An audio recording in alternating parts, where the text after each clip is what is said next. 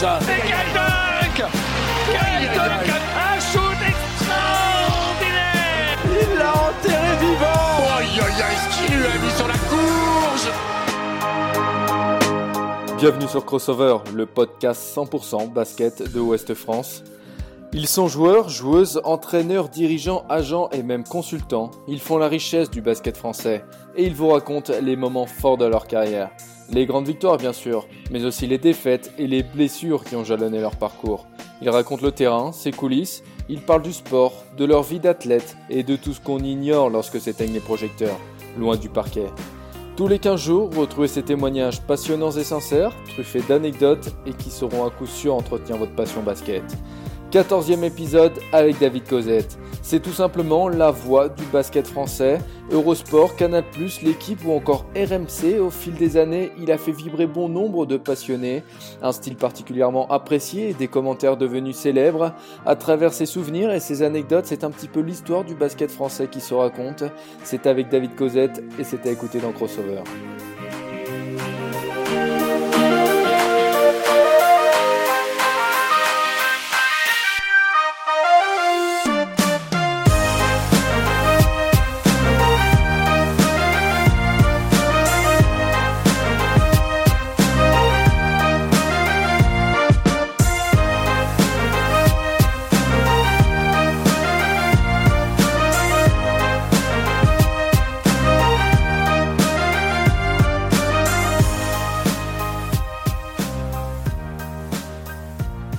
David Cosette, bonjour, comment tu vas?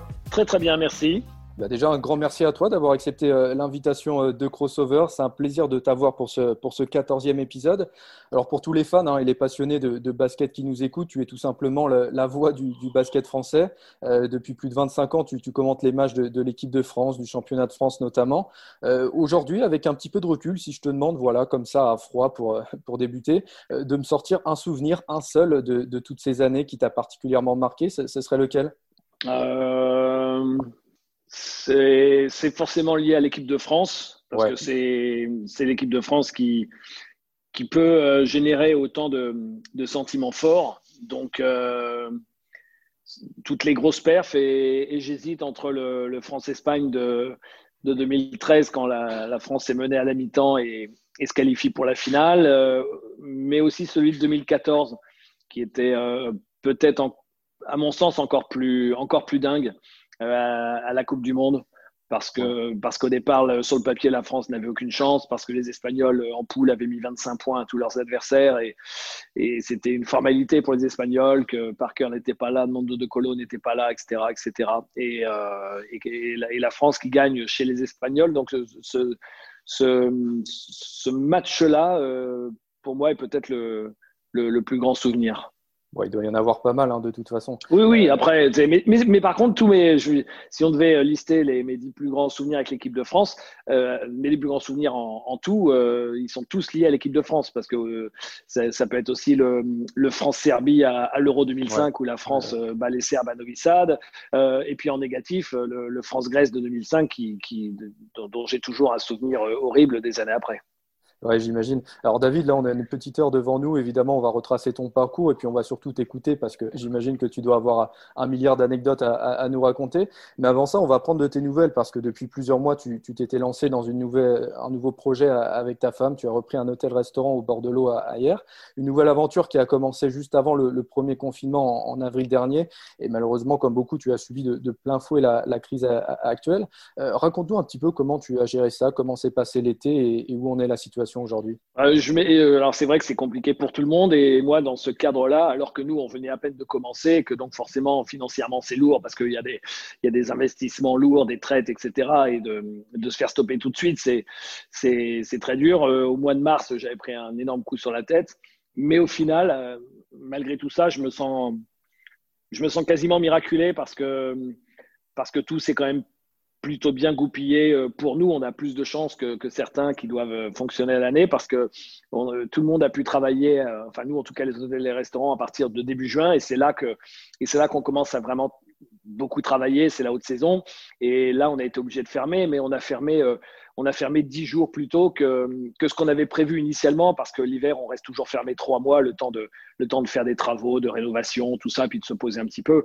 Donc au final, on a quand même pu faire toute la haute saison.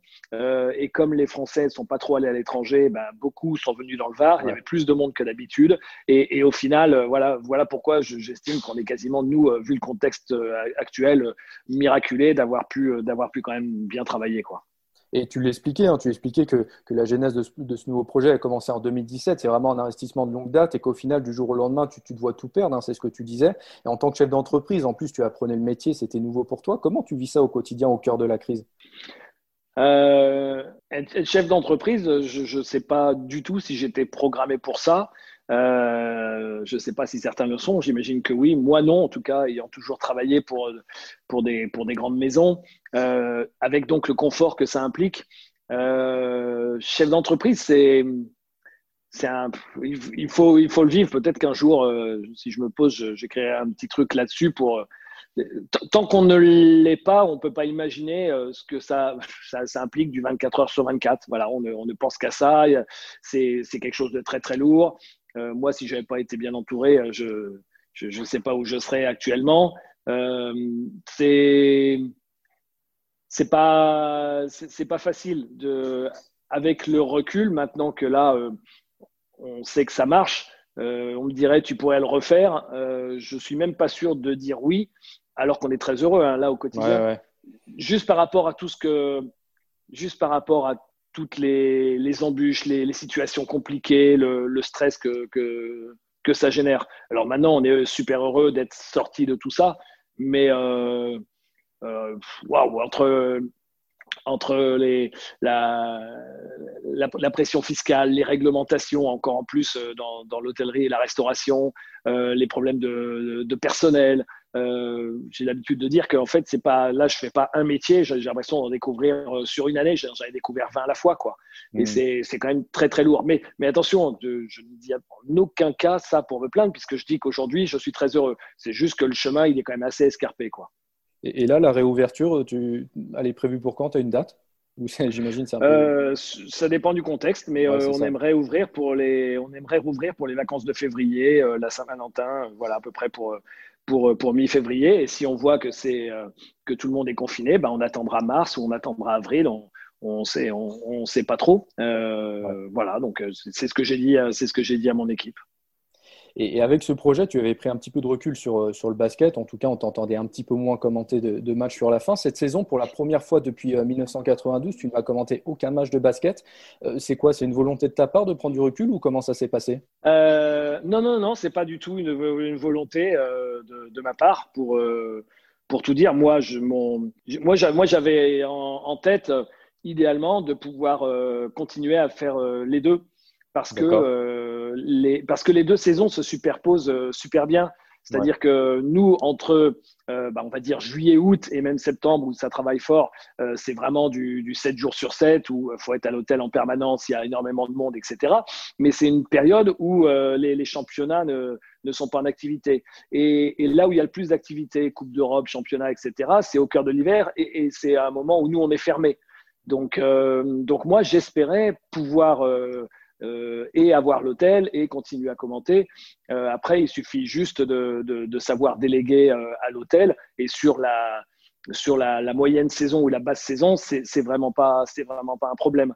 Et, après, moi, que je parte de pour faire des déplacements, que je parte de hier où il y a un aéroport à 5 minutes à, 5 minutes de chez moi ou même en train ou partir de Paris, c'est financièrement c'est la même chose. Donc j'avais naïvement ce, cet espoir de, de pouvoir continuer à, à, commenter parce que, parce que j'adore ça, parce que c'est ma vie depuis toujours, parce que, parce que c'est ma passion et que voilà.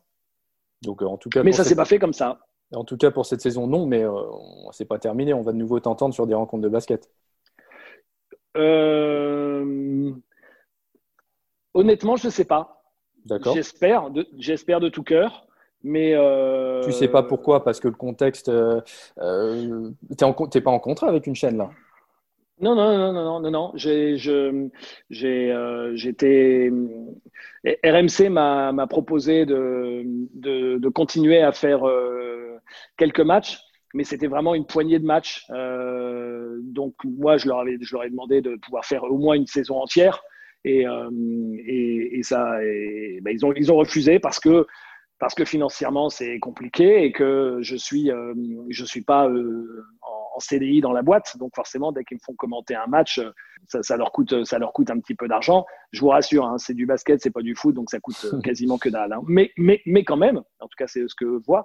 Et voilà, et malgré malgré le fait que, que mes, mes, mes, supérieurs directs se soient, se soient battus auprès de, auprès de, la direction de la chaîne pour pouvoir me faire travailler en estimant que, que j'apportais un peu une, on va dire une petite plus-value à l'antenne, bah ça n'est ça n'est pas passé. Donc euh, voilà. Après, je comprends, je comprends tout à fait le, contexte économique qui est, qui est pas facile. Et puis bah il y avait le championnat de France qui était sur RMC. S'il était resté sur RMC, je pense que j'aurais continué à, à, à commenter euh, un match chaque, chaque week-end. Ce n'était pas le cas.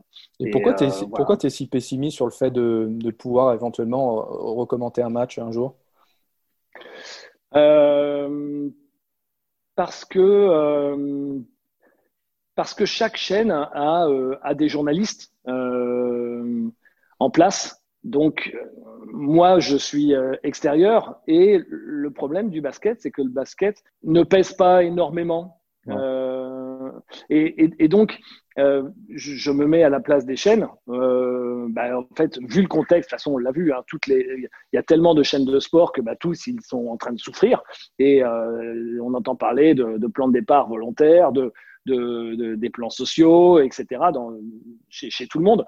Donc, toutes les chaînes font extrêmement attention euh, financièrement. Euh, ils dépensent des fortunes sur les droits, mais après, bah, ils essayent d'économiser au max sur la production, sur, les, sur la rédaction, etc. Et, et quand on est extérieur, bah, quand on est une chaîne, on va préférer faire travailler quelqu'un qui est euh, qui fait partie de la maison et qu'on ne paiera pas à chaque match parce que les parce que les journalistes sont déjà sous contrat, quoi. Voilà. Mmh, Donc euh, voilà, ce serait euh, ce serait du, foot, ce serait du rugby.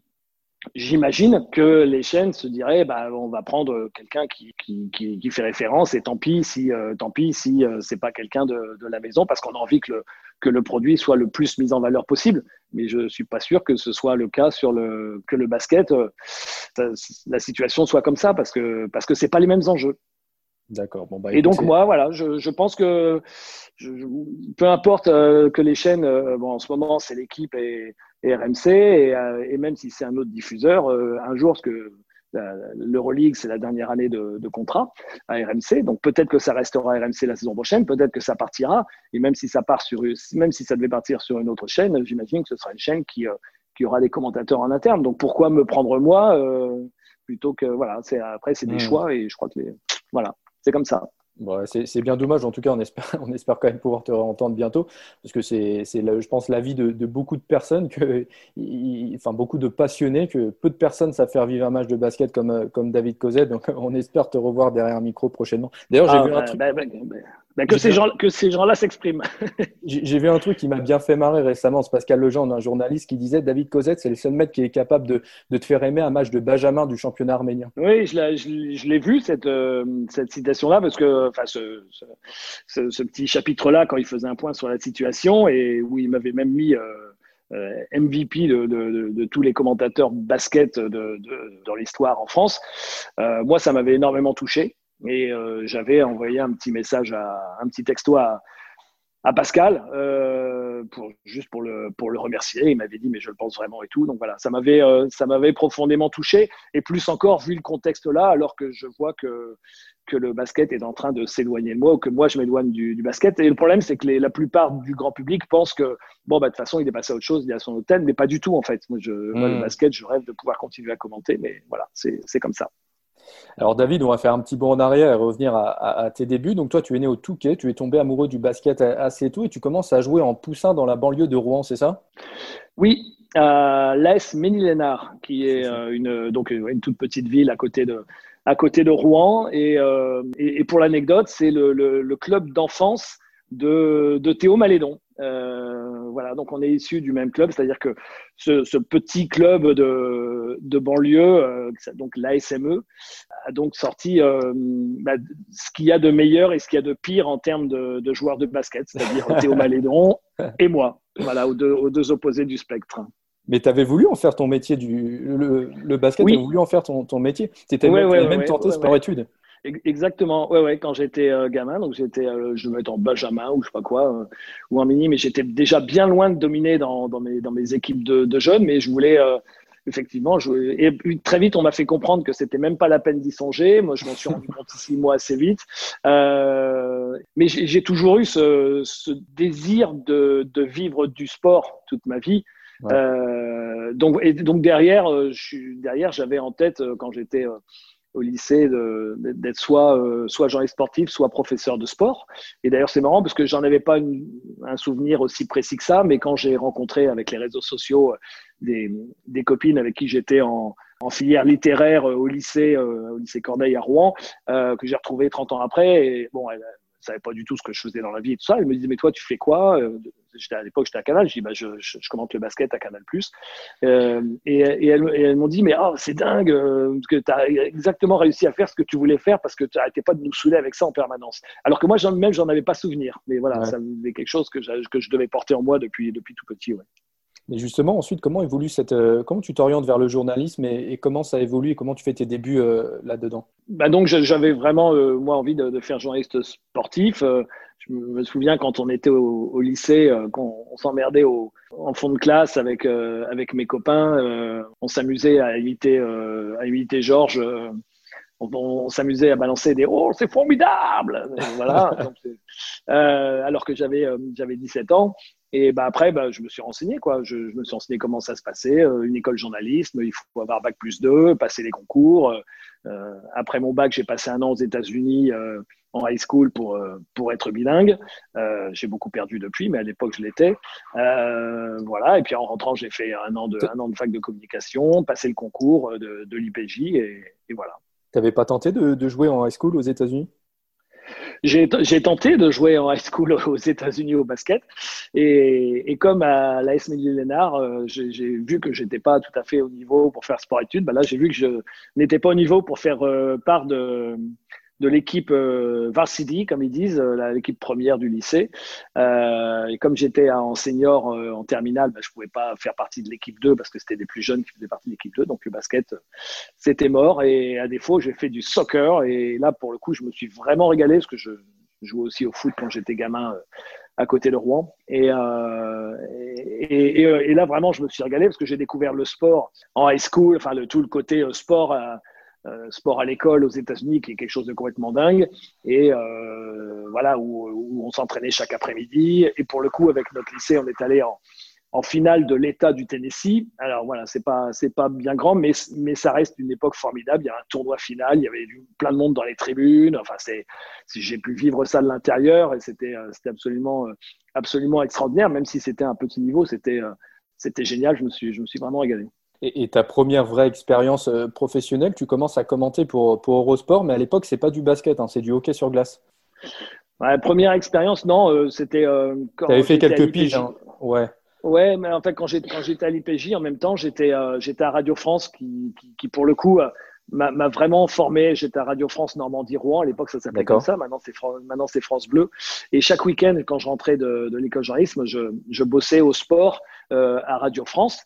Et, euh, et, et voilà, et le, le, responsable des sports de, de, de l'époque m'avait vraiment euh, pris sous, sous son aile, euh, m'a appris euh, énormément de choses, m'a beaucoup formé. Et avec eux, bah, je suivais le, le hockey sur glace de, de Rouen qui était déjà au sommet à cette époque-là. Je suivais euh, l'équipe de Rouen féminine qui était en l'équivalent de la, deuxième division à l'époque, je ne sais pas comment ça s'appelait. Euh, C'était Michel Véronnet qui était le coach. Euh, je suivais l'ALM Évreux aussi pour Radio France. C'était l'époque de Éric Fleury, Christophe Bourse, etc. Et puis le, un, peu le, un peu le foot également. Et donc on faisait des multiplex. Donc ma première expérience d'antenne, de sport, etc. C'était vraiment avec Radio France. Le, hockey, ça devait pas être simple à commenter quand même. Non, même si euh, multiplex, c'est plus des points, donc il n'y a pas de descriptif à faire, donc c'est un peu plus simple. Euh, mais donc c'est vrai que c'est comme ça, après à la sortie de l'IPJ, que j'ai intégré Eurosport quand, quand la Eurosport s'est lancé en langue française, en, le 1er janvier 92.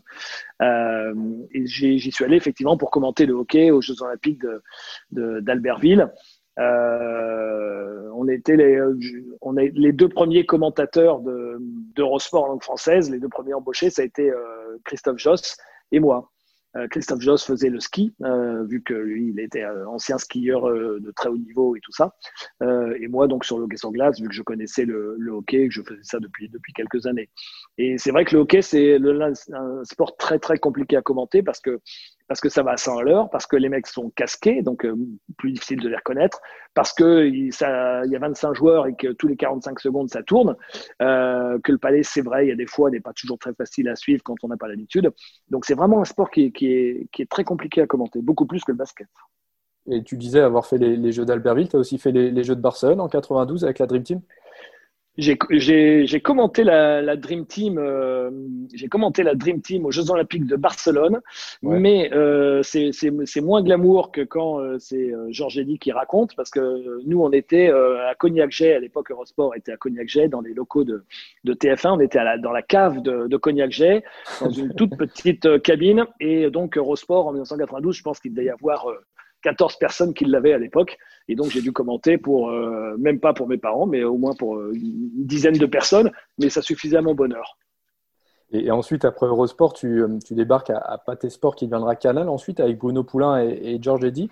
Euh, Raconte-nous cette période où tu, arrives vraiment là dans, le basket. En fait, c'est quand Eurosport a été, Eurosport, euh, a été racheté. Enfin, il y, a, eu une alliance entre Canal et TF1 et donc il y a eu la genèse d'Eurosport France. Et c'est là que j'ai retrouvé effectivement Bruno. Poulain et, Georges Eddy. Donc ça, ça monte à 80, 93, 94. Et moi, j'étais vraiment tout, jeune. J'ai commencé à, commenter très très jeune. J'étais vraiment tout, minot et, eux étaient en place. Donc moi déjà, c'était un kiff absolu de, rencontrer l'une de mes idoles qui, était Georges, hein, clairement, et, euh, et, de pouvoir travailler avec lui. Et, c'est Bruno euh, Poulain qui était le, le, commentateur numéro un, et moi euh, qui, qui faisais mes débuts, qui était derrière lui. Et mon premier match de de championnat de France euh, de mémoire, c'était à Levallois. Euh, c'était, je crois, en 1994. Mais je pensais pas que, que j'allais pouvoir comme ça euh, continuer. Voilà, j'étais vraiment arrivé sur la pointe des pieds. En fait, le fait, c'est que Le Poulain, lui, a pris des responsabilités. Il est devenu rédacteur en chef de, d'Eurosport France, puis ensuite, puis ensuite directeur. Donc, donc, il avait effectivement beaucoup, beaucoup moins de temps pour, pour commenter. C'est comme ça que moi, j'ai pu faire beaucoup plus de matchs. Et lui, il en faisait juste quelques-uns parce que ça restait sa passion, mais, mais il n'était pas assez disponible pour le faire. Donc voilà, ça s'est lancé comme ça. Il y a souvent dans notre métier une part de, une part de chance. Euh, de, voilà, de, comme, comme en NBA, il hein, faut être au bon endroit au bon moment, il faut être dans la bonne équipe. Bah, c'est exact, exactement la même chose. C'est exactement la même chose. Et, un peu plus tard, il y a aussi, il y a aussi eu ce, duo avec Jacques Moncler qui a vraiment, vraiment bien fonctionné. Il y avait une réelle affection du, du public pour, euh, pour ce duo. Euh, beaucoup d'ailleurs rêveraient hein, de vous réentendre aux commentaires d'un match. Qu'est-ce qui fonctionnait Qu'est-ce qui faisait que, que, ça fonctionnait si bien entre vous? Bah, Moi, j'ai souvent l'habitude de dire qu'on est à l'antenne comme on est dans la vie. Donc, euh, s'il y a deux mecs, je, je, serais curieux de voir deux mecs qui peuvent pas s'encadrer, qui se retrouvent à faire un commentaire sympa à l'antenne. Je suis pas sûr que ça puisse exister. donc, avec Jacques, on a développé une amitié une amitié forte euh, qui s'est fait euh, avec le temps, hein, parce que moi, les premiers contacts avec Jacques, c'est quand il était, euh, je ne l'ai pas connu joueur, j'étais trop petit, mais c'est quand il était coach d'Antibes, et puis voilà, sa personnalité, j'ai été séduit par sa personnalité. Enfin, c'est Jacques, quoi. C'est voilà. et puis voilà, lui a dû se prendre un peu d'affection pour moi au début. Et puis comme c'est moi qui à un moment l'ai fait, fait venir à, à Canal, quand il a décidé d'arrêter euh, le coaching après, après avoir coaché Dijon. Euh, quand j'en ai parlé à Bruno Poulain, qui était resté mon, patron, bah, il était effectivement enthousiaste. Et puis, bah, euh, comme on avait une affection mutuelle, et puis après on l'a développé à l'antenne. Et en fait, je crois que c'est parce qu'on se faisait rire mutuellement, entre guillemets. Bon, moi, j'avais déjà une, admiration pour Jacques, euh, tout ce qu'il représentait, euh, sa, sa, culture, etc., etc. Déjà, il est fait pour ça. Euh, il a de la culture, il a de la gouaille, il a le sens de la punchline. Enfin, Jacques, c'est le consultant ultime, il a tout.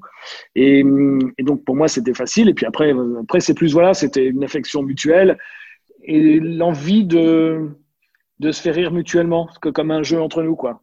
Alors, si je sors une, bonne grosse punchline, une bonne grosse vanne et que je le vois se marrer, c'est comme si, voilà, c'est une sorte de, relation un peu amoureuse, quoi. Je dis, ah, ça y est, je pense plus à Jacques qu'à côté des spectateurs, quoi. Et c'est, voilà, cette envie de se, de se faire marrer mutuellement qui, qui faisait qu'on emmenait les, mais sans jamais faire de private jokes. C'est ça le problème parfois de, certains commentateurs qui vont avoir cette tentation un peu facile de, de partir dans des trucs où le, où le téléspectateur en est exclu. C'est-à-dire qu'on a toujours essayé de, d'emmener le téléspectateur avec nous, comme, comme s'il était entre nous deux au postcom. Quoi. Ça a toujours été euh, ce qu'on avait en tête. Et oui, c'est vrai que je pense que ça a plutôt bien marché. Quoi.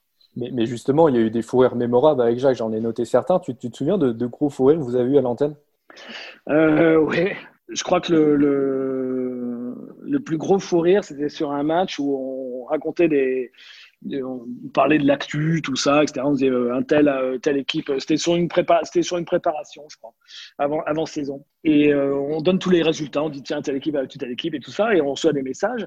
Et il y a Jacques qui reçoit un, texto de Jean-Luc Monchot, coach de Nancy à l'époque. Et Jean-Luc, il nous entendait dire, puis on parlait pas de son équipe, donc Jean-Luc Monchot, il dit à Jacques, bah, nous quand même, Jacques, on a remporté le tournoi de Bourges. Et donc moi, du tac au tac, quand Jacques dit ça à l'antenne je dis, euh, alors je sais plus ce que je dis, mais je dis, euh, bah, Jean-Luc, euh, pas de quoi se vanter, on, battre, des filles pour Nancy, heureusement quand même. et, là, et là, Jacques, tout d'un coup, a explosé de rire et il ne pouvait plus se retenir. Et donc, moi, de le voir se marrer, je me marrais aussi de ma propre connerie, que j'avais, même pas perçu la dimension de la connerie, et même si c'était pour, pour sortir un truc rigolo. Et voilà, et après, on n'a pas, on pas pu s'arrêter de, de, rigoler pendant une minute trente. Et, à l'image du duo Thierry Roland, Jean-Michel Larquet au foot, vous aviez aussi vos, petites engueulades, vous aussi? Bien sûr, bien sûr. Si, euh, avec, avec le caractère de Jacques euh, et avec mon caractère, évidemment, une sorte de, vieux couple ou plutôt de, de quasiment de frère. lui étant le grand frère, hein, il a une dizaine d'années de plus que moi. Euh, évidemment, évidemment, on a, on a, tous les deux des personnalités fortes. Et bien sûr qu'il y a des fois, on s'est vraiment pris sévèrement la tête. Puis après, euh, on laissait retomber, puis après, on s'embrassait. Et, j'avais déjà reçu Jacques hein, dans, ce podcast. Je lui avais demandé de me sortir sa meilleure anecdote sur votre duo. Je vais te poser la même question. On va voir si vous êtes raccord là-dessus. Il y avait une fois aussi où j'avais fait peur parce que j'étais tellement, dans, je mettais tellement dans des états seconds quand c'est l'équipe de France qu'il y, a, il y a un moment, j'ai l'impression qu'il y avait une sorte de, rupture de courant dans, dans, ma tête et que j'étais à deux doigts de, de, faire un malaise vagal ou voilà et de, de voilà. Et donc, je sais que ça lui avait fait peur. Il s'est dit, oulala, il m'a dit, mais il ne savait pas trop s'il devait le dire à l'antenne ou pas. Il me voyait partir et j'étais obligé de m'asseoir. Bon, après, ça a duré l'espace de quelques secondes, mais je sais qu'à ce moment-là, ça lui avait. Euh, voilà, tu sais que le résumé du, du cœur qu'on met dans nos commentaires. Ouais, c'était c'est exactement ce qu'il ce qui nous avait raconté. C'était au championnat d'Europe 2011 en, Lituanie, le quart de finale contre la, contre la, contre la Grèce. Mais à ce moment-là, il, nous dit c'est tellement symbolique de, de, mon David et de son investissement dans, dans ce qu'il fait. Mais, mais, déjà, commenter les matchs de l'équipe de France, justement, ça doit être assez, assez dingue et c'est extraordinaire. Explique-nous pourquoi c'est si spécial. Ben parce que euh, peut... moi, j'ai un commentaire qui est quand même basé beaucoup sur, euh, sur l'émotion. Et c'est quand même plus facile de faire passer l'émotion euh, parce que personne ne nous reprochera d'être euh, derrière l'équipe. Parce que bah, l'équipe de France, tout le monde est derrière l'équipe de France, alors que quand on va faire un match de championnat entre un tel et un tel, moi, je, que ce soit euh, que ce soit Cholet, Roanne, Strasbourg, Dijon ou Monaco qui gagnent, je m'en fous. Malheureusement, il y a plein de gens qui pensent le contraire. Ils se trompent, tant pis. Mais donc, au-delà d'un match serré qu'on va faire vivre, d'histoires de, rigolotes à raconter et tout ça, il n'y a pas cette dimension passionnel où on va être tous derrière. On, vit la même chose en Euroleague, hein, peu importe le club. Nous, un club français en Euroleague, s'il performe et qu'il bat une très grosse équipe euh, référencée, bah, bah, on, va, on va vivre un kiff monumental. Mais là, c'est encore le truc au-dessus parce que c'est. Euh, je ne vais pas faire le, cocardier à, à, deux balles ou quoi que ce soit, en plus que je ne suis, pas, je suis pas trop là-dedans. Mais putain, c'est l'équipe de France, quoi. C'est nous tous, en fait. Si nous, ces gars-là nous, nous représentent tous. Donc, euh, donc c'est pas c'est pas dur de c'est pas dur de monter dans, dans l'émotion euh, avec. Enfin, je sais pas. Pour moi, je ne saurais même pas l'expliquer tellement c'est une évidence en fait. Et, justement, c'est plus facile ou au contraire c'est plus difficile à commenter ce genre de match? C'est euh, beaucoup plus facile. Beaucoup plus facile. C'est beaucoup plus facile. Ouais, ouais, ouais, bien sûr. Oui, oui. C'est euh, bah, déjà on en préparation, souvent sur un championnat d'Europe, tout ça, on est tellement immergé dedans que bah, ça, se, fait tout seul, que les, joueurs, il y a toujours des trucs à, il y a toujours des trucs à raconter, il y a que des, euh, en face, les équipes, il y a, toujours, euh, même sur les petites équipes, il y a au minimum une ou deux stars, et puis parfois il y a même que des stars. Euh, c'est que le contexte, il y a quand même souvent du monde autour, un contexte passionné. Donc, euh, donc il y a juste tous les éléments de, A à Z. Moi, je, un, match, un match couperé sur un championnat d'Europe ou un championnat du monde avec l'équipe de France. Euh, j'ai eu la chance d'en vivre des, dizaines, mais je, m'en souviendrai sur, sur mon lit mort, quoi. C'est le, le truc ultime. Un match couperé euh, avec une médaille au bout, euh, alors gagné ou perdu, peu importe, mais c'est euh, rien que d'en parler, j'ai la, la, chair de poule partout, sérieusement. mais, justement, David, je ne pouvais pas t'inviter dans, dans, ce podcast sans te parler d'un événement, France-Espagne, Coupe du Monde 2014, le tir à trois points de Thomas Hurtel à, à une minute de la fin. Thomas Hurtel, oh c'est gonflé, oh c'est gonflé, oh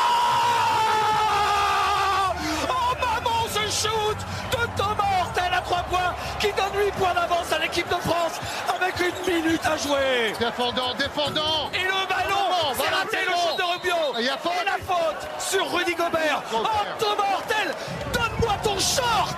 Rest count. Encore une fois, raconte-nous ce qui se passe dans ta tête à ce moment-là. Raconte-nous ce moment, ce moment qui, qui deviendra culte.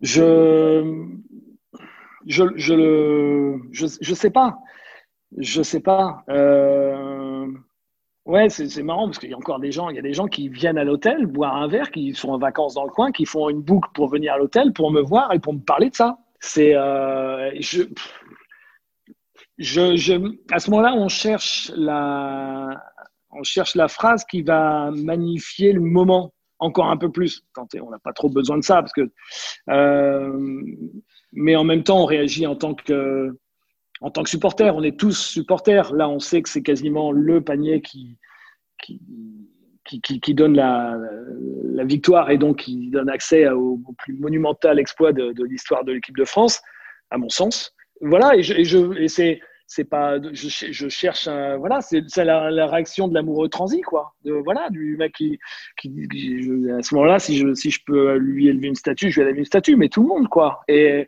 et donc de mémoire je si je donne donne-moi ton maillot, ça fait un peu entre guillemets euh, ordinaire, attendu. Donne-moi ton short, je trouve ça plus rigolo. Et tu l'as récupéré ce short d'ailleurs? Bien sûr, oui, oui, oui c'était très sympa. Le... Alors c'est pas Thomas qui me l'a donné, c'est euh, Patrick Bisley, le, DTN euh, de, de, de, la Fédé, qui qui m'a filé le, le, short et le, et le maillot de, de Thomas, qui m'avait même fait une remise officielle, c'était adorable à la, je me souviens, c'était à Pau. On était descendu commenter un match à Pau et, il m'avait fait la, remise. On avait fait une photo, tout ça. Et, depuis, c'est et depuis c'est euh, euh, dans mon c'est dans mon armoire et ça m'a été piqué euh, une fois ou deux par, euh, par l'une de mes filles euh, quand il fallait se déguiser à Mardi Gras pour aller au lycée. Elle faisait la maline en se déguisant en Thomas Hurtel. et, et, tout à l'heure, tu parlais de tes souvenirs les plus forts avec l'équipe de France. Tu as aussi évoqué le, ce fameux match contre la Grèce en, en, 2005. Euh, justement, dans, ce genre de situation où là, c'est beaucoup moins joyeux, comment tu, tu gères tes émotions? Déjà, je suis, je, suis quelqu'un qui est beaucoup, beaucoup dans l'émotion tout le temps. C'est, peut-être parfois une faiblesse, mais c'est aussi ce qui, ce qui fait ma force à l'antenne, j'imagine. Euh, voilà. Et là, bah, euh, ouais, je, suis submergé, mais je le vis au plus profond, quoi. Je suis submergé par, les émotions. Je, me souviens qu'après le France-Grèce, je suis resté euh, assis, hébété pendant, pendant 20 minutes, mais je pouvais plus, plus rien faire, quoi, plus bouger je me souviens que j'avais appelé ma femme pour lui dire à quel point j'étais malheureux. Je pense qu'elle n'avait pas pris forcément la dimension, elle, de, ce que ça représentait. Mais, euh, mais voilà, ouais, ouais, ce moment-là, c'était. Euh, c'était. Euh, pas comme si j'avais perdu quelqu'un, hein, quand même, mais, mais j'étais dans un état d'effondrement. voilà, c'est. je, je, je, je joue pas. C'est peut-être aussi pour ça que les gens ils aiment bien les nos commentaires avec Jacques, ou même avec Georges aussi, ou, ou plus récemment avec Stephen, c'est que c'est que la, je pense que si on, si on voilà c'est vrai, c'est que si euh, si c'est fake, il y en a tellement qui font les machin et tout, mais c'est ça doit se sentir quoi. Mais c'est c'est vrai, voilà. Et pour revenir à, ton duo avec, euh, avec Jacques, est-ce tu y a quelque chose que tu peux nous livrer sur Jacques que les gens ne savent pas, ne savent pas forcément, une petite habitude, un, truc qu'il faisait toujours à l'antenne avant un match par exemple? Non, c'est lui qui a le plus l'habitude de, de, raconter mes, mes, mes, petites manies quand on voyage, tout ça, etc. Euh, sur euh, Jacques avait, je, de mémoire, on n'avait pas spécialement de, de trucs. Je, ouais, je sais que vous aviez un petit rituel avant le match, c'était vous donniez toujours un petit coup d'épaule avant de prendre l'antenne. C'était un petit rituel entre vous, ça. Oui, oui, oui, oui, oui, c'est vrai. Oui, oui, on se juste au moment où, le, où, on apparaît à l'image à la sortie du générique, juste à la dernière seconde, on se met un grand coup d'épaule pour pour pour de voilà pour, pour dégommer l'autre et qu'il sorte du cadre et ça, ça rendait fou le cadreur qui devait faire le plateau et, le réalisateur évidemment et voilà on se remettait en place c'était plus un moment de, de de complicité. Euh, voilà. Jacques, euh, le... mais bon, de toute façon, on était pareil. Donc, euh, on C'est aussi pour ça qu'on est... a pris tellement de plaisir à voyager. C'est à chaque fois qu'on faisait les matchs de relique, c'était la belle époque du temps où on pouvait commenter sur place les, grands matchs à l'étranger. Je suis pas sûr que ça revienne un jour. Il fallait dans dans l'hôtel, on descendait dans l'hôtel de l'équipe qu'on suivait et tout ça, et à chaque fois il, il regardait et moi aussi s'il y avait un sauna. Parce que voilà, on kiffe tous les deux le sauna. Et donc, dès qu'on arrivait, euh, voilà, souvent c'était soit le, matin du match, soit la veille ou quoi que ce soit, aussitôt on déposait des affaires et, rendez-vous au sauna. Voilà. Et c'est là qu'on voilà, c'est là qu'on se racontait nos petites histoires euh, qui restent dans l'intimité, tout ça, et où on échangeait. Euh, voilà. Et donc, on est, on est les rois du sauna avec Jacques. On était les rois du sauna. Et, tout à l'heure, quand je dis beaucoup rêveraient de vous réentendre commenter un match ensemble, ça, tu penses que ça peut être possible, ça, un jour? Je. l'espère, au moins, ou... Ah, évidemment que je l'espère. Évidemment que j'espère. J'en suis déjà espéré de pouvoir, de pouvoir continuer à commenter. donc, ça. Euh, donc, bien sûr, bien sûr. Euh, bien sûr que ces moments-là, mais, euh, mais même avec Georges, même si avec Georges on n'avait pas, on n'était pas exactement pareil que, que, que, Jacques. Je pense qu'on a aussi fait un, je pense qu'on a aussi fait un, un super boulot avec, euh, avec Georges, et que ce soit Georges ou Jacques, des, commentateurs emblématiques comme ça, euh, évidemment, évidemment. Mais voilà, et après, euh, ce que il y a eu, ça a été moins longtemps, et puis dont, on, a, on a commenté aussi des choses moins marquantes parce qu'il n'y avait pas l'équipe de France. C'est ça qui reste dans la mémoire collective. C'est aussi parce qu'on a fait des, des, grands championnats avec Jacques. Mais ce qu'on a fait récemment avec, avec Stephen Brun, qui est une sorte de qui est une sorte de Jacques Monclar Junior, euh, sans, sans, sans, sans, le timbre de voix, euh, bah, c'est un peu la même chose. Moi, j'ai toujours, euh, je pense que j'ai toujours, je pense que j'ai toujours su rester à ma place, et c'est peut-être aussi pour ça que qu'on faisait des duos qui tenaient la route avec avec Jacques, avec Georges, avec Stephen, ou, même avec d'autres, parce que j'en ai, on en a essayé plein faut, faut pas qu'il y ait une guerre d'ego, chacun existe, etc. Moi, mon boulot, j'ai toujours considéré que c'était mettre en valeur le, le consultant, tout le temps. Moi, je lui passe les plats, machin, etc. Après, bah, là où je peux un peu pimenter le, le plat qu'on va sortir euh, aux gens qui regardent, c'est euh, que moi, je vais sortir une, une, petite connerie, quoi. Voilà, une petite, une petite blagounette. Et si ça fait rire mon consultant, tant mieux, c'est gagné. Euh, et, mais, mais voilà, c'est de, de, commenter avec ces, avec ces mecs-là. bon, c'est aussi facile parce que c'est des, des, ils sont super forts. Donc ça, ça rimerait à rien pour moi de vouloir à vouloir à tout prix exister. J'existe déjà euh, euh, en, étant en étant à leur côté. je ne sais pas si je suis clair en disant ça, mais voilà, ça, suffit. Voilà, c'est pour ça que ça marche, quoi.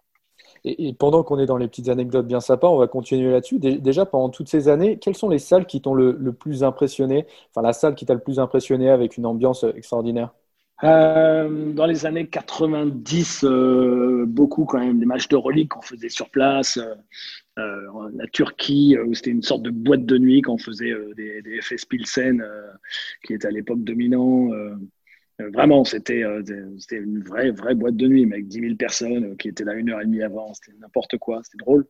La Grèce, la même chose, mais plus, plus agressif. J'ai des souvenirs fantastiques de le Waka Stadium du, du Pana, euh, match brûlant où il y avait euh, au-dessus de nous, euh, au-dessus de nous, il y avait trois flics avec avec trois boucliers. Ils mettaient leurs boucliers au-dessus de nos têtes pour éviter qu'on prenne des trucs sur la tête, quoi. Ah, ça, ça, ça marque. Mais moi, ça me faisait plus marrer qu'autre chose. J'ai jamais je trouvais que ça faisait partie du folklore et tout, et ça, jamais je me suis senti en insécurité. Mais c'est voilà, j'ai j'ai connu, ça parlera aux plus anciens, j'ai connu Glyphada, Glyphada, c'est un, quartier chic d'Athènes où à l'époque le Panathinaikos se jouait, c'était un gymnase, c'était euh, c'était comme les Rougières où joue le HTV en National 2 en ce moment quoi. Euh, voilà, il y, avait, il y avait 500 places. Euh, Et, et, on commentait des matchs, à l'époque, je sais pas si ça s'appelait l'Euroleague, ça va être la Ligue des Champions, ou le, enfin bref, mais c'était. Et, et, je me souviens même d'un match où, voilà, où, les, où, les, où les, spectateurs étaient. On imagine le Panathinaikos dans une salle de 2500 places et les gens, ils étaient, ils crachaient sur les joueurs et tout ça. Ils étaient, c'est tout juste si les, spectateurs du premier rang, ils faisaient pas un croche-pied aux joueurs, quoi. C'était euh, c'était mythique. Et en plus euh, des problèmes évidemment le, le poste commentateur marchait pas. Je me souviens avoir fait une mi-temps où, où je où je commentais euh, au téléphone avec mon consultant pendant qu'il y avait notre chargé de production qui était debout sur la table en essayant de, de, reconnecter les fils quoi. Ça c'est la bonne époque ça ouais. et tu as des souvenirs d'interview culte? J'imagine que tu dois en avoir pas mal ça aussi. D'interview culte pas tant que ça. ou en tout cas un, joueur ou un coach euh, particulier où c'est un peu horrible en interview. Ouais, parfois certains où on comprend rien, c'est toujours, c'est toujours un peu, un peu délicat, donc on, on brode. Non, le, celui qui était toujours euh, culte et qui le reste euh, toujours, hein, je pense, hein, c'est, Jean-Denis Choulet quand il était un peu énervé, quand on le, suivait en Euroleague avec Jacques et que et j'y allais toujours avec des pincettes parce que il y a le fameux aussi. Je, je, crois pas que c'était en Euroleague à ce moment-là. C'était pas quand il était à Gravelines où il te sort un tu es coach toi maintenant? Non, non, c'était, c'était pour moi, c'était à Roanne, un match à Clermont-Ferrand en, en, Euroleague. Ouais, justement. Et justement, parce que comme je sais, j'y vais toujours sur, j'y allais, j'y allais toujours sur la pointe des pieds faire Jean-Denis et c'était à la mi-temps et je peux pas arriver à poil quoi pour une interview ou même sur une question, ce qui peut me démonter. Donc, euh, donc, donc, donc j'avais repris et pour le coup, j'avais même tourné dans ma phrase pour être sûr. Euh, Jacques disait que, est-ce que vous pensez pas que et il me regarde comme ça, il y a deux secondes qui durent deux heures, et il me regarde et il fait T'es coach toi maintenant?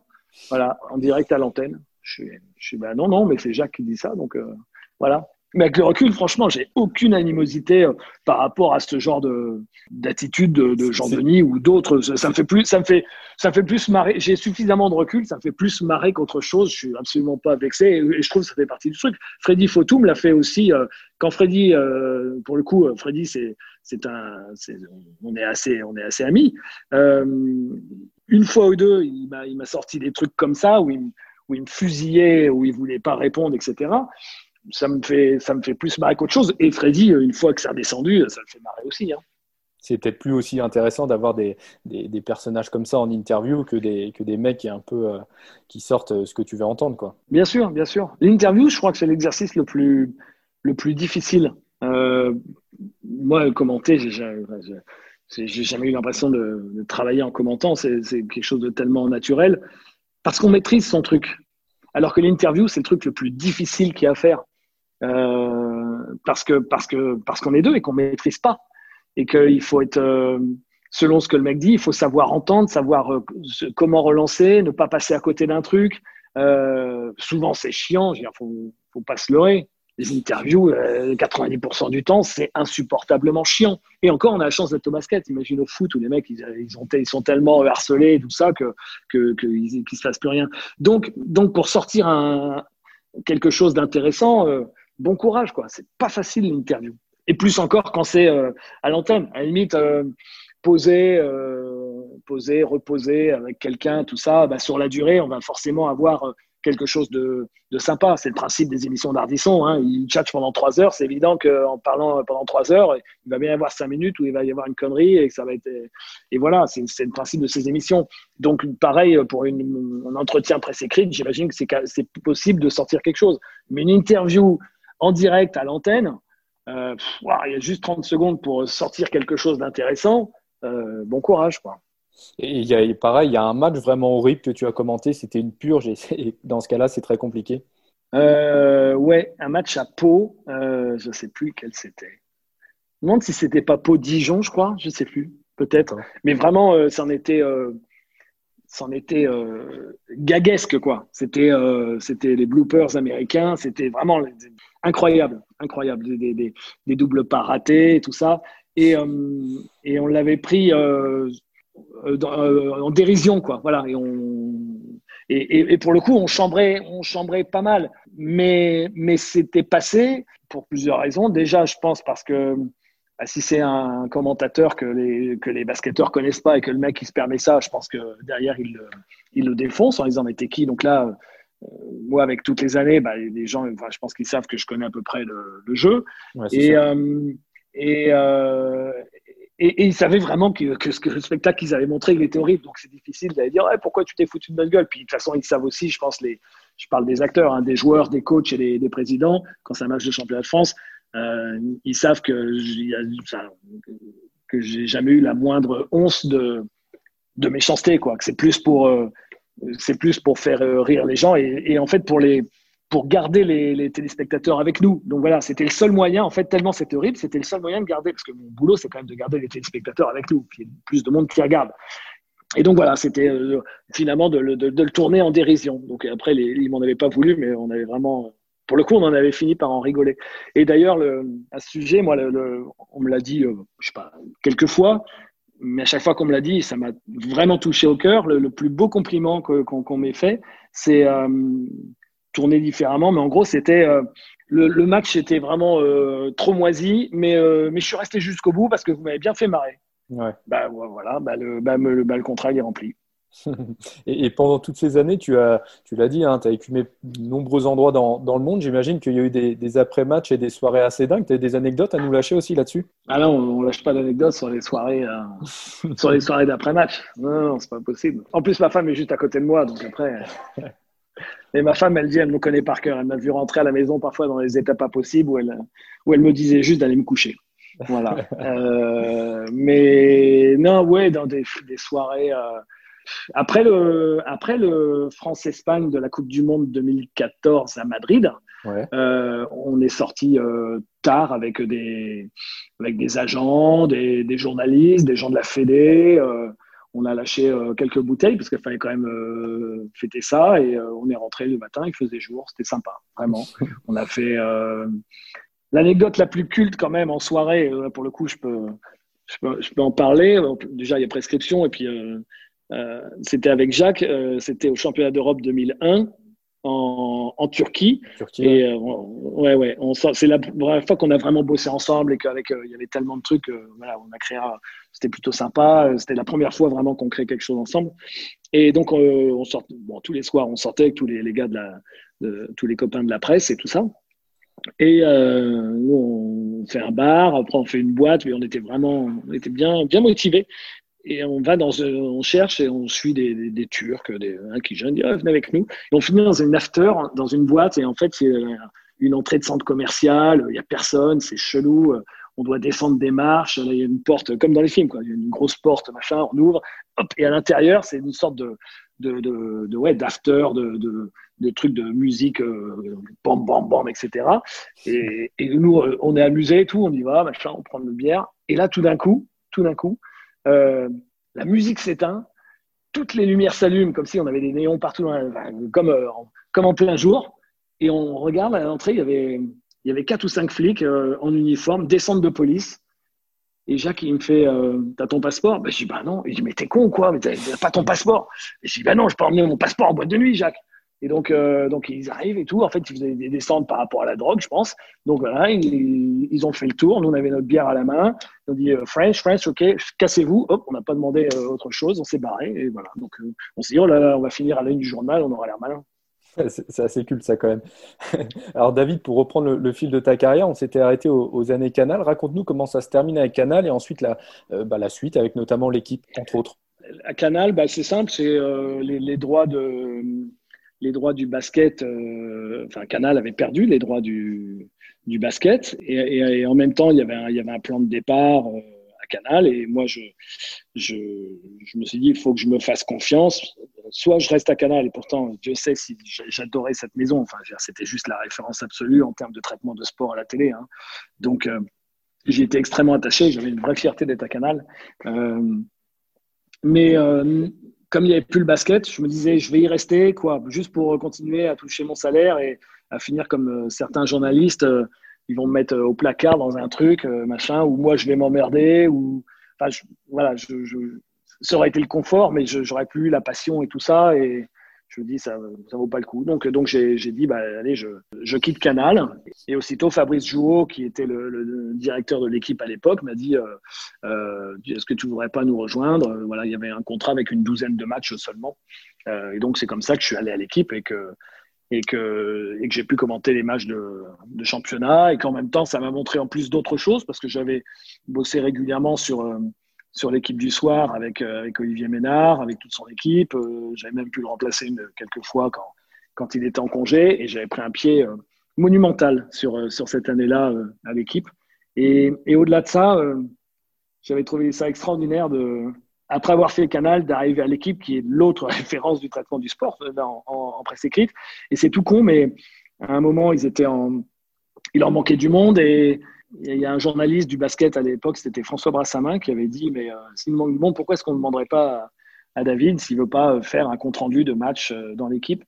Et puis il m'avait également demandé un papier, un peu d'humeur sur j'ai appris que ça s'appelait une chandelle, donc c'est une colonne juste sur le côté de la page.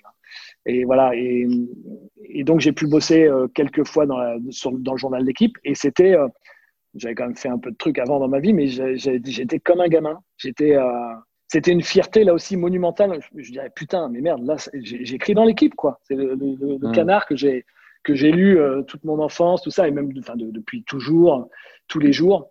Et voilà, c'est dans la référence absolue. Et je me dis, euh, bah, c'est la, la, première fois que j'ai, ils m'ont demandé, c'était euh, le, sur l'époque des Coupes d'Europe, ça, j'avais fait un, un, papier que j'espérais plutôt, plutôt rigolo. Et je, je, je disais que j'étais euh, SM, en fait, bah, voilà, parce que je regardais les matchs de Coupe d'Europe où à chaque fois on prenait 30 points et que voilà, voilà j'étais, j'adorais me faire fouetter par des gros grecs poilus et tout ça. Voilà. Et bon, et, heureusement, ils n'ont pas coupé grand chose. Et ça, voilà. Et, et je peux te dire que j'avais, euh, sur un après-midi, j'ai dû écrire le papier, j'ai dû le. 20 fois, j'ai dû le retoucher. 20 fois, juste pour espérer que ce soit. Et le premier, la première fois où j'ai fait un compte rendu, c'était à Monaco. C'était un Monaco, euh, match de playoff en plus, donc c'est gros, un Monaco-Villeurbanne. Et je suis arrivé, euh, d'habitude, j'arrive euh, comme une trompette. voilà. Là, j'étais arrivé deux heures et demie avant, alors ça ne servait à rien, il n'y avait personne à la salle. J'ai branché mon ordinateur pour euh, transmettre mon papier. J'ai dû l'ouvrir et le fermer, l'ordi, à peu près 20 fois pour m'assurer que ça marchait bien. Enfin, j'étais en, stress total.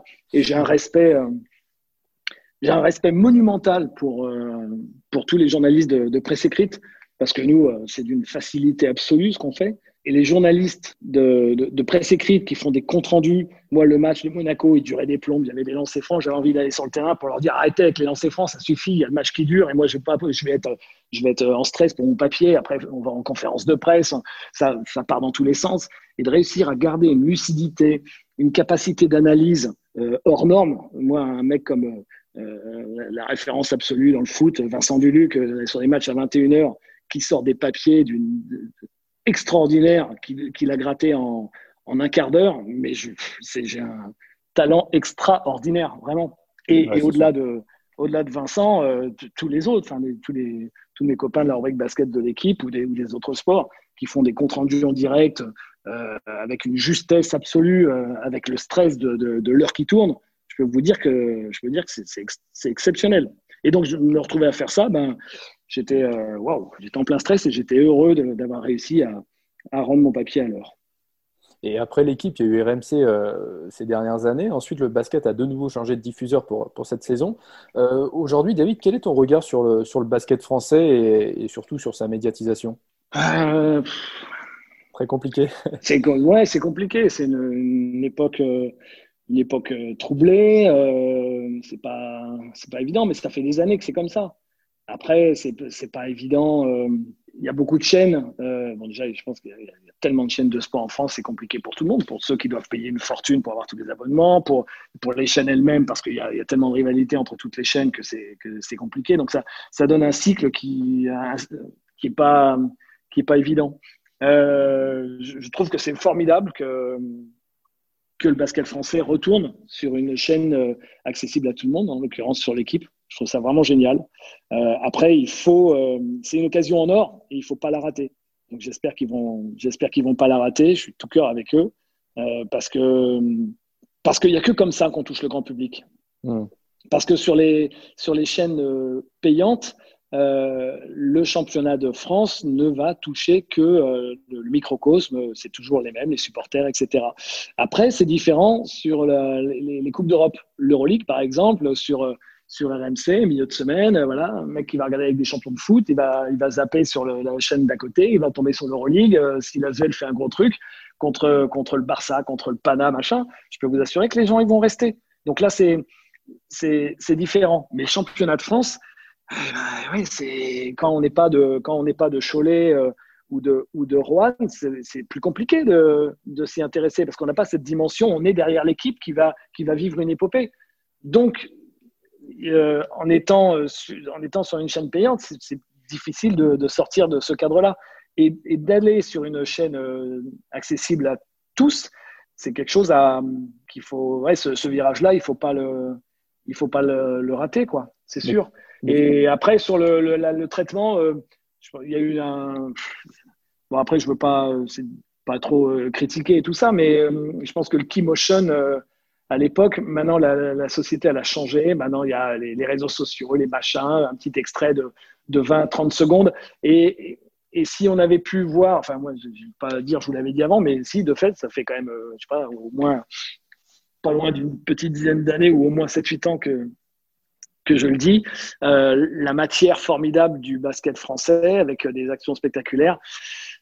Après, c'était de l'investissement, c'est sûr, mais d'avoir des moyens de prod euh, suffisants sur chaque match pour euh, nourrir au quotidien, il n'y a pas de secret, hein, une autre échelle, c'est ce que fait la NBA, et eh ben, et eh ben, c'était nécessaire. Et le problème du Keymotion, euh, j'ai jamais compris. Moi, je pense que le Keymotion a dû servir à, à 40 personnes, c'est-à-dire en gros les coachs des, des, clubs concernés qui voyaient leur adversaire. Quoi.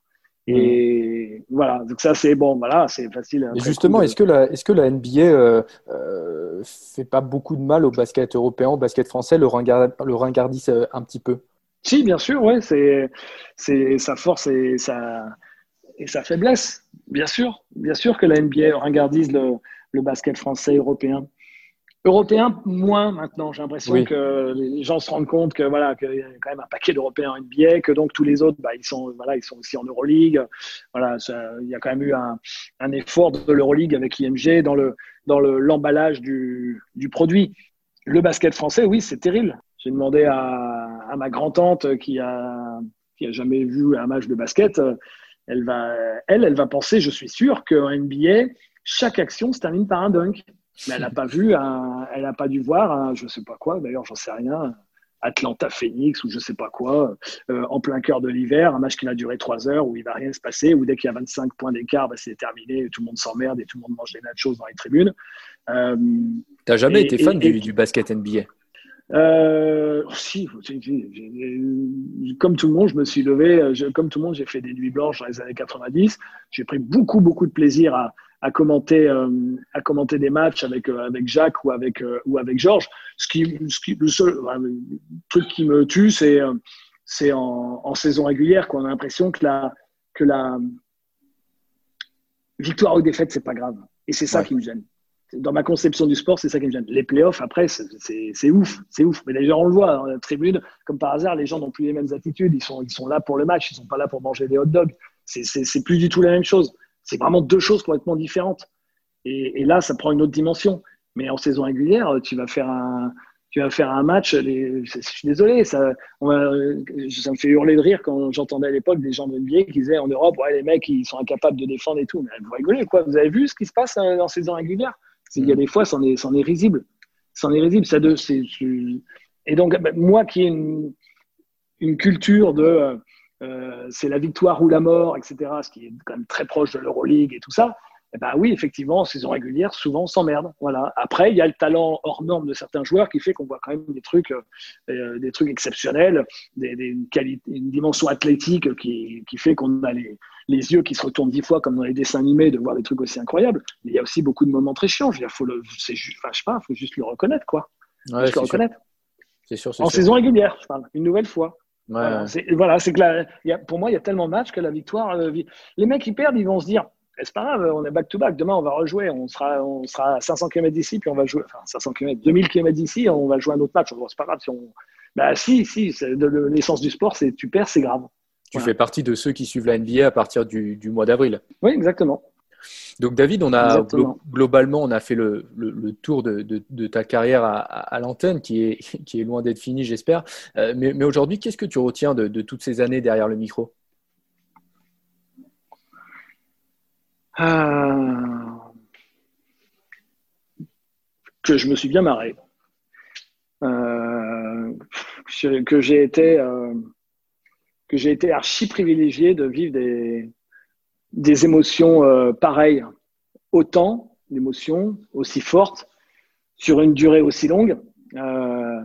même si ça, même si par malheur ça doit s'arrêter là, ben j'aurais quand même fait, j'aurais quand même fait presque 30 ans. Euh, donc, bah, c'est pareil, il faut toujours positiver. J'ai vécu des, moments, euh, des moments dingues, quoi.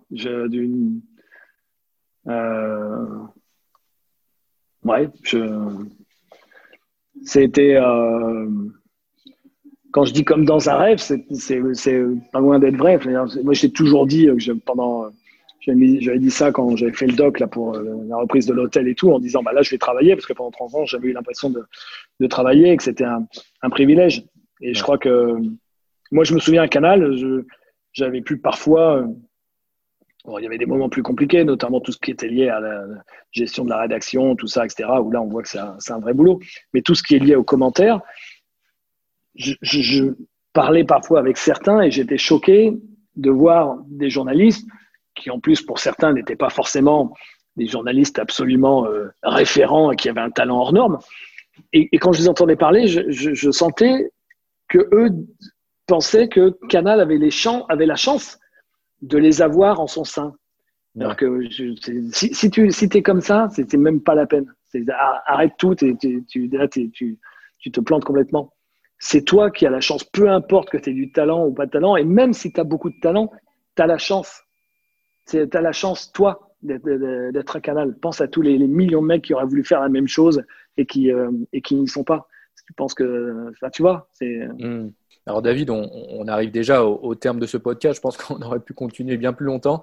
Euh, encore un grand merci d'avoir pris le temps de, revenir sur tous ces grands moments qui, ont accompagné le, basket français. Aujourd'hui, qu'est-ce qu'on peut souhaiter à, David Cosette pour la suite?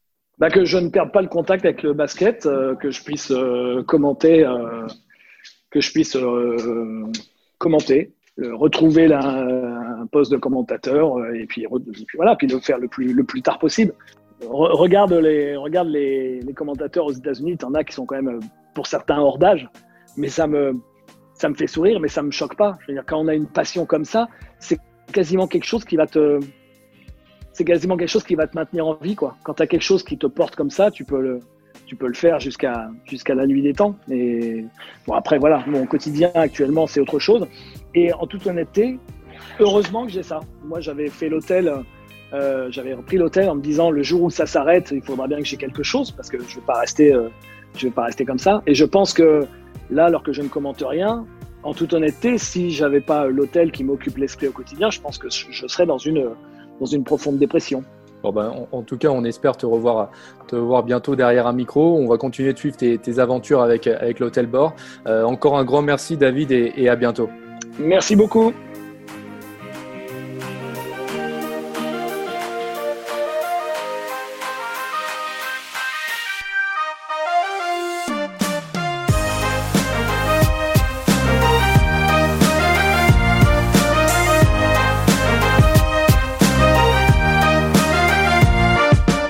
Cet épisode ainsi que nos autres productions sur le mur des podcasts et aussi sur notre application Ouest France. N'hésitez pas à nous mettre 5 étoiles si vous avez aimé ce programme.